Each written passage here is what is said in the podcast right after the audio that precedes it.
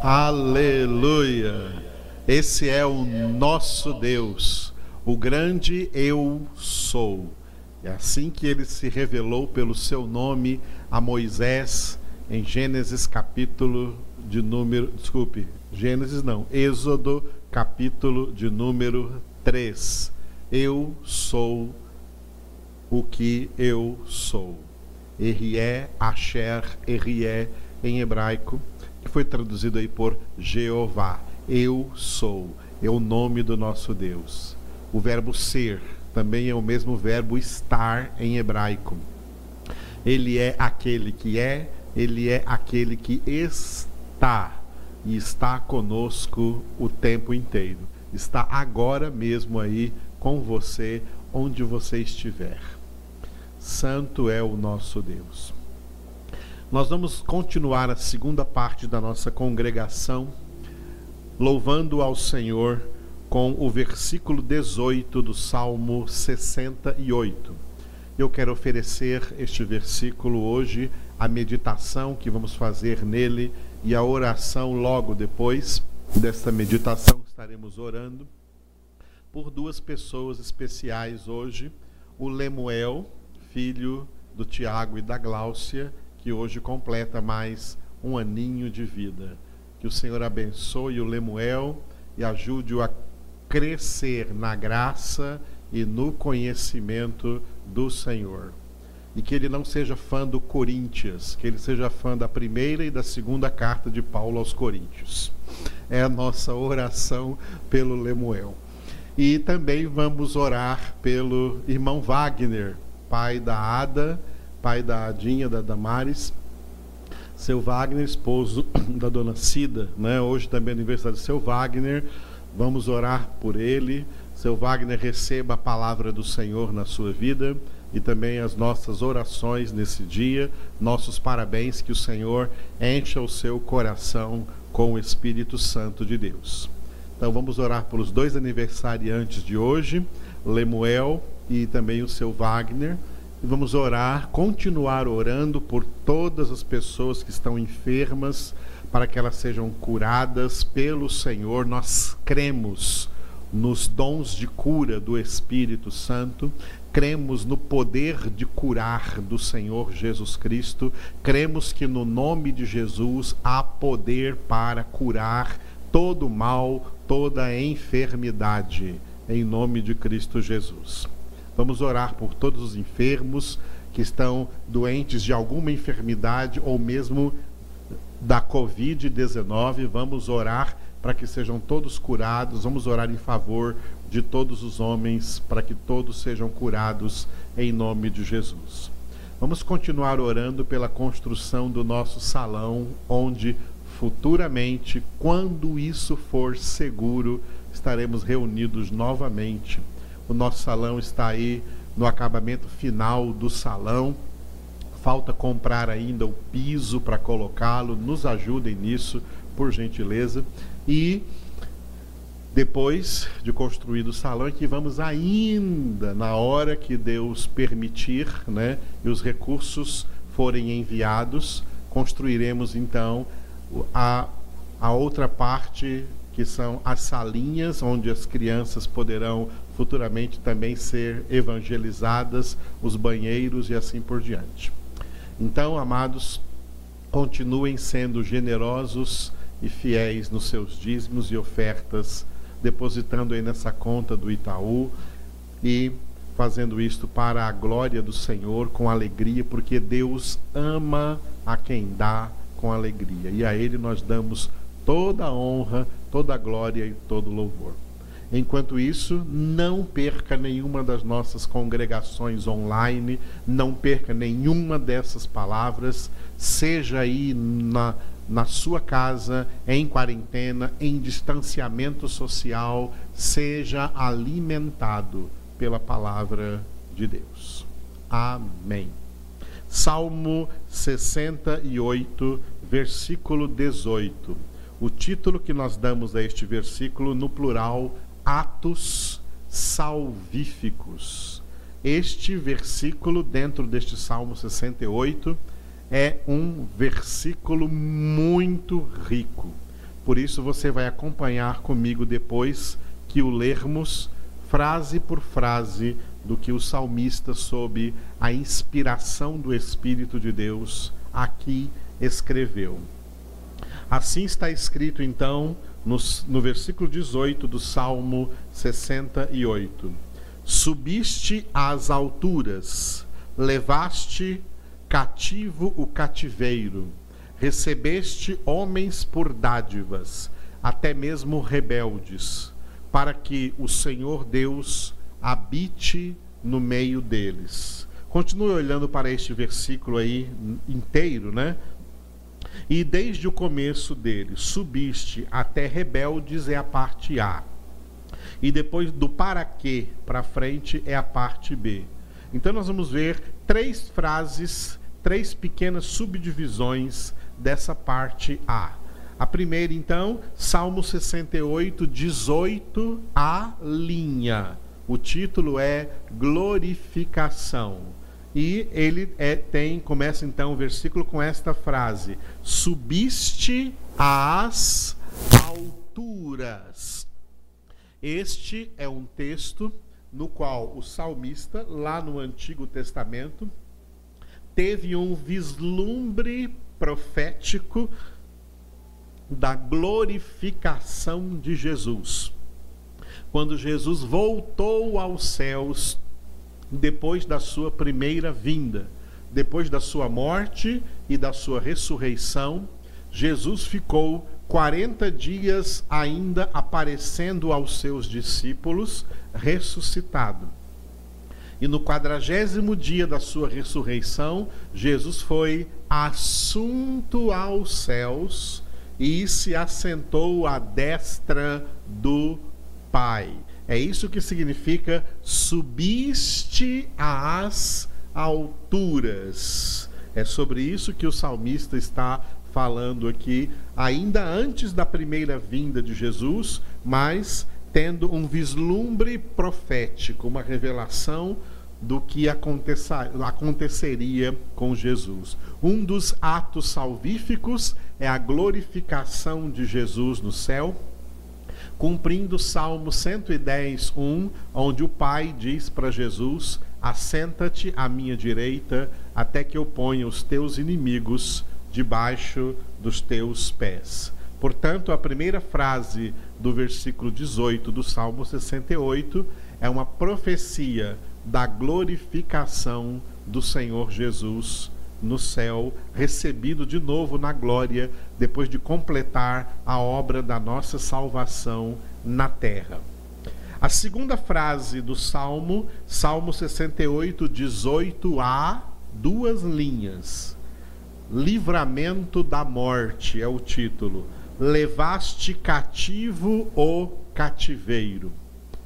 Levaste cativo o cativeiro antes de Jesus subir ao céu, mesmo antes da sua ressurreição, no período em que o corpo de Jesus estava no sepulcro que foi emprestado por José de Arimateia, a alma do Senhor fora do seu corpo, a alma do Senhor que deixou o seu corpo no momento em que ele, na cruz, disse: Pai, em tuas mãos entrego o meu espírito, naquela hora que Jesus morreu, ele cumpriu a promessa que fez ao ladrão convertido, como está escrito no Evangelho segundo Lucas: Hoje mesmo tu estarás comigo no paraíso. O paraíso não é ainda o céu, a casa do Pai, para onde Jesus subiu na sua glorificação. O paraíso é para onde a alma de Jesus levou a alma do ladrão salvo na cruz. Paraíso é a antessala do céu, é o lugar onde repousam hoje as almas dos salvos. Por quê? Porque a até a primeira vinda de Jesus, as almas dos salvos, os salvos que morreram antes de Cristo, desde o justo Abel, tá? que foi morto por seu irmão Caim, mas era salvo. Abel era salvo, Caim não. Abel salvo. A alma de Abel, como as almas de todos os santos da antiga aliança, de Abra... o principal deles, Abraão, essas almas, mesmo em estado de salvação, elas não estavam neste paraíso para onde a alma de Jesus levou a alma do ladrão, do ladrão convertido. Essas almas estavam em um cativeiro, estavam em uma prisão de segurança máxima. Esta prisão que em hebraico se chama Sheol, em grego se chama Hades e em português se chama morte. Por isso que o título desta frase é livramento da morte. A morte é um lugar espiritual para onde as almas dos que morrem vão e ficam aprisionadas. Todas as almas iam para este lugar antes da primeira vinda de Jesus. Este lugar é um lugar que tem divisões conforme o próprio Jesus descreveu na história que ele contou em Lucas, capítulo de número 16, a história do homem rico e do mendigo Lázaro. O rico morreu e foi para o inferno. Lázaro morreu e sua alma foi para o seio de Abraão. O Sheol, essa prisão de segurança máxima, ela é uma prisão com três compartimentos. De um lado, um compartimento que Jesus chamou aí em Lucas 16 de o seio de Abraão. Era o lugar para onde iam as almas dos salvos que morreram antes antes da morte de Jesus. Antes de Cristo morrer, as almas dos salvos ficavam nessa prisão. Esse lugar era o único lugar dessa prisão que não era um lugar de tormento, era um lugar de repouso, era um lugar de descanso. Eles estavam ali aguardando aquele em quem eles morreram crendo a vinda do Messias, a vinda de Jesus. Até que Jesus viesse de fato e morresse na cruz por todos nós e também por eles, as almas deles ficavam ali, neste lugar chamado seio de Abraão. Do outro lado havia um compartimento que há ainda hoje, o Sheol existe hoje, um compartimento, o mais famoso deles, que todo mundo conhece pelo nome de inferno. O inferno fica dentro da morte. O inferno fica dentro desta prisão de segurança máxima chamada morte. E o inferno recebe as almas dos condenados as almas dos que morrem em estado de condenação, desde o primeiro condenado até o último. A alma de Caim está lá, a alma de Saul está lá, a alma de todos os ímpios e apóstatas estão lá. As pessoas que morrem em estado de condenação iam para o inferno e essas continuam indo para o inferno. Entre esses dois compartimentos no Sheol está um grande abismo, um abismo onde se encontram uma, uma certa casta de demônios que serão soltos na quinta trombeta do Apocalipse, porque são demônios que têm o poder de causar dano físico direto nos homens serão soltos na grande tribulação quando tocar a quinta trombeta. Por enquanto eles estão presos neste abismo. Nesse mesmo abismo é que Satanás ficará aprisionado por mil anos depois da grande tribulação, durante o reino milenar de Cristo. Neste grande abismo impede que quem está no inferno fosse para o seio de Abraão e quem estivesse no seio de Abraão fosse para o inferno. Mas, pelo que Jesus contou em Lucas 16, eles podiam ver uns aos outros e poderiam até falar uns com os outros, porque o rico lá na chama dos infernos falou com Abraão lá no seio de no lugar chamado seio de Abraão. Chamava esse nome porque Deus deu a Abraão a alcunha de o pai da fé. A salvação é pela fé. Os que creram e as almas dos que creram iam para lá.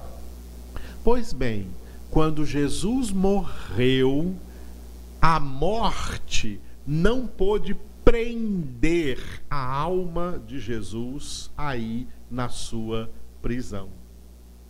O que Jesus fez então? Jesus libertou todas as almas que estavam naquele cativeiro, no seio de Abraão, e levou as almas dos salvos para o paraíso, para o mesmo lugar onde ele havia levado a alma do ladrão convertido na cruz. Hoje tu estarás comigo não no Sheol, não na morte, não na prisão de segurança máxima, mas no paraíso. As almas dos que morreram, então, antes da morte de Jesus, em estado de salvação, que estavam no Sheol, no compartimento chamado Seio de Abraão, foram levadas por Jesus para para o paraíso. E assim se cumpriu o que o salmista profetizou neste versículo: levaste cativo o cativeiro. Ele levou os seus cativos, cativos para a salvação, e os tirou do cativeiro do Sheol, os tirou do cativeiro da morte. O Sheol continua funcionando só que o lugar que se chamava seio de Abraão está vazio. Nenhuma alma mais vai para lá. Os demônios que estão no abismo continuam lá. E o inferno continua recebendo as almas dos condenados até o dia em que eles serão ressuscitados, receberão seus corpos de volta no fim do milênio para serem lançados no lago de fogo e de enxofre de hora em diante, depois de Jesus, depois da morte de Jesus, todos os salvos que morrem, todas as pessoas que morrem em estado de salvação, elas, as almas delas não entram mais nessa prisão de segurança máxima no Sheol. As almas das pessoas que morrem em Cristo, que morrem em estado de salvação, essas almas vão diretamente, são levadas diretamente para o paraíso, assim como aconteceu com aquele ladrão da cruz. Aquele ladrão foi o primeiro na história da humanidade a não conhecer o Sheol. Ele foi direto para o paraíso. A partir dele, nenhum salvo mais entra no Sheol. Ao morrer, suas almas são resguardadas no paraíso para esperarem a ressurreição por ocasião da segunda vinda de Jesus, e com a ressurreição de Jesus serão levados ao céu, à casa do Pai. É por esse motivo que os primeiros cristãos tinham o costume de dizer que os filhos de Deus, os cristãos, as pessoas verdadeiramente convertidas, elas não morriam, elas adormeciam, elas dormiam.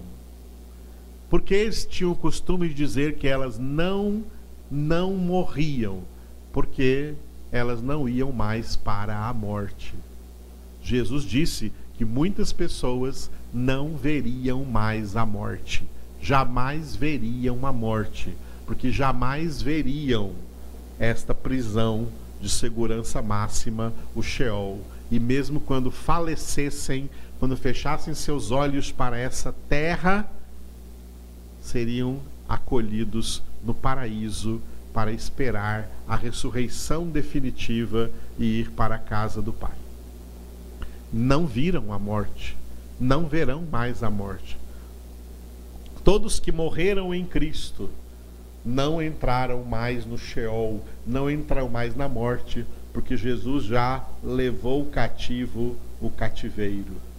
E agora os salvos são recebidos no paraíso celestial para esperar a sua ressurreição em nome de Jesus. Isso é um ato salvífico muito importante, realizado ainda antes da ressurreição do Senhor Jesus. A partir de lá, garantindo que todos, então, que em Cristo chegam ao fim da sua trajetória na face da terra, todos que perseveraram até o fim de suas vidas na sua santificação, suas almas vão descansar no paraíso, aguardando a ressurreição. A terceira frase do Salmo, Salmo 68, 18a, três linhas. Recebeste homens por dádivas, até mesmo rebeldes. O título deste, desta frase é Poucos Escolhidos. Recebestes, recebeste homens por dádivas, até mesmo rebeldes. Esse texto está profetizando a salvação dos eleitos de Deus, aqueles que o próprio Jesus chamou em Mateus 22, 14 de poucos escolhidos, que foram alcançados pela obra da salvação e todos nós, antes de ser alcançados pela obra da salvação, éramos por natureza rebeldes. Éramos rebeldes a Deus. No pecado, antes da conversão, mesmo sendo eleitos de Deus, que um dia seriam alcançados pela sua graça, antes dessa data, antes desse alcance, antes da sua conversão, éramos rebeldes. Rebeldes a Deus, rebeldes à sua palavra, e mesmo dentre e vivíamos então em comunhão maligna, é claro, com todos os homens que hoje continuam sendo rebeldes ao Senhor, rebeldes à Sua palavra. Nós fazemos parte dessa comunidade humana amaldiçoada pela maldição de Adão, que é o pecado, e vivem no império das trevas, escravos de Satanás. Pela obra da salvação, Deus nos recebeu para Ele, nos recebeu para si mesmo como dádivas. Mesmo, em, mesmo que estávamos entre rebeldes, fomos recebidos pelo Senhor e hoje somos filhos de Deus. Não somos mais filhos da desobediência, não somos mais filhos da ira, não somos mais escravos de Satanás, não estamos mais no império das trevas. Ele nos libertou do império das trevas e nos transportou para o reino do Filho do seu amor, em quem temos a redenção, a remissão dos pecados e somos hoje propriedade exclusiva de Deus, porque Ele nos recebeu por dádivas. Somos herança de Deus, somos o povo de Deus, somos os seus, poucos escolhidos, os seus eleitos. Aleluia! Que maravilha! Então vocês viram que a parte A desse versículo 18 do Salmo 68 tem três elementos importantes. E a parte B vai dizer o para quê de tudo isso, tá? Salmo 68, 18b. Título: Habitação de Deus. Para que o Senhor Deus habite no meio deles. Repetindo, para que o Senhor Deus habite no meio deles. O Senhor nos recebeu por dádivas para si, por meio da obra da salvação, para que para que ele habite em nosso meio. Essa expressão, tanto quando nós a conhecemos na língua hebraica do Antigo Testamento, como na língua grega do Novo Testamento, essa expressão traduzida aqui no meio deles é uma expressão que significa mais do que entre nós. É uma expressão que significa dentro de nós. Porque somos essas pessoas que o próprio Deus recebeu por dádivas para serem a habitação de Deus. E é por isso que, encerrando este salmo, eu coloquei uma referência, uma única referência, em Efésios 2, 22. Efésios 2, 22. No qual também vós, juntamente, estáis sendo edificados para a habitação de Deus no Espírito. Repetindo, no qual também vós, juntamente, estáis sendo edificados para a habitação de Deus no Espírito.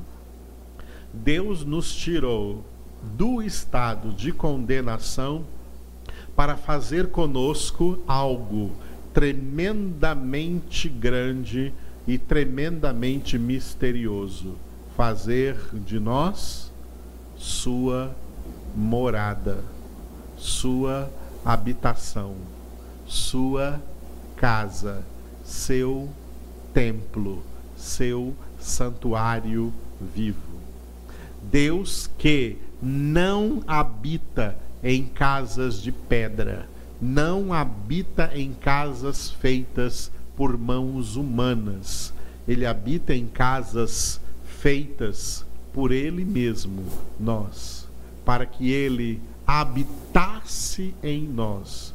É que toda a obra da salvação foi bem realizada, bem cumprida em todos os atos salvíficos realizados na pessoa de Jesus, para que nos tornássemos habitação de Deus. Se o Espírito de Deus habita em você, você é filho de Deus. Você é casa de Deus. Você é a igreja de Deus. Aleluia. Obrigado, Senhor, por tão reveladora palavra do Senhor neste versículo. Te glorificamos por falar conosco de tal maneira, Senhor que nós verdadeiramente possamos estar cheios de gratidão a Ti por obra inigualável que o Senhor operou em nosso favor, que o Senhor operou em nossas vidas. Obrigado a Deus por tão grande salvação. Eu entrego a Ti, Senhor, a vida do Lemuel, que hoje completa mais um aninho de vida. Enche, Senhor, a ele com o Teu Espírito Santo, que ele cresça na Tua presença, ouvindo a Tua palavra e aprendendo do Senhor na sua vida. Toca, Senhor, na vida dos seus papais, do Tiago e da Gláucia, para que sejam para o Lemuel os primeiros ministros do Senhor, ensinando a esse filho que o Senhor lhes confiou a tua palavra. Que o Lemuel continue crescendo na tua graça, no teu conhecimento e também em fortaleza, Senhor, cresça fisicamente com saúde na presença dos seus papais e na presença do Senhor, em nome de Jesus. Obrigado pelo irmão Wagner, que também completa hoje mais um ano de vida. Derrama sobre ele com abundância agora o teu Espírito Santo. Enche, Senhor, a ele com a tua sabedoria. Abençoa sua esposa, a irmã Cida, seus, suas filhas, Senhor, a Damares e especialmente a Ada. Derrama sobre a Ada o teu amor e que nesse momento que ela passa, ela receba toda a dádiva do Senhor de cura divina no seu corpo, e eu sei que esse seria um grande presente também para o seu papai o irmão Wagner. Senhor, que o Wagner possa continuar crescendo também espiritualmente na tua presença e aprendendo cada dia mais a tua palavra. Nós oramos por todos os enfermos que sejam curados agora, em via do céu, pelas pisaduras de Jesus, ó Pai, e em nome de Jesus, a cura divina sobre todos que estiverem enfermos, de qualquer enfermidade ou de Covid-19, cura o Senhor. E nós oramos em favor de todos os homens, cura a humanidade desta pandemia, em nome de Jesus. Desde já te damos graças. Te louvamos por todos os irmãos e irmãs, amorosos, fiéis e generosos, Senhor, que com seus dízimos, ofertas e doações têm nos ajudado na construção do nosso salão, onde futuramente, quando for seguro, estaremos novamente reunidos para congregar juntos e meditar juntos na tua palavra abençoa todos e multiplique em suas vidas, que nada lhes falte, em nome de Jesus. Obrigado, Senhor. Amém.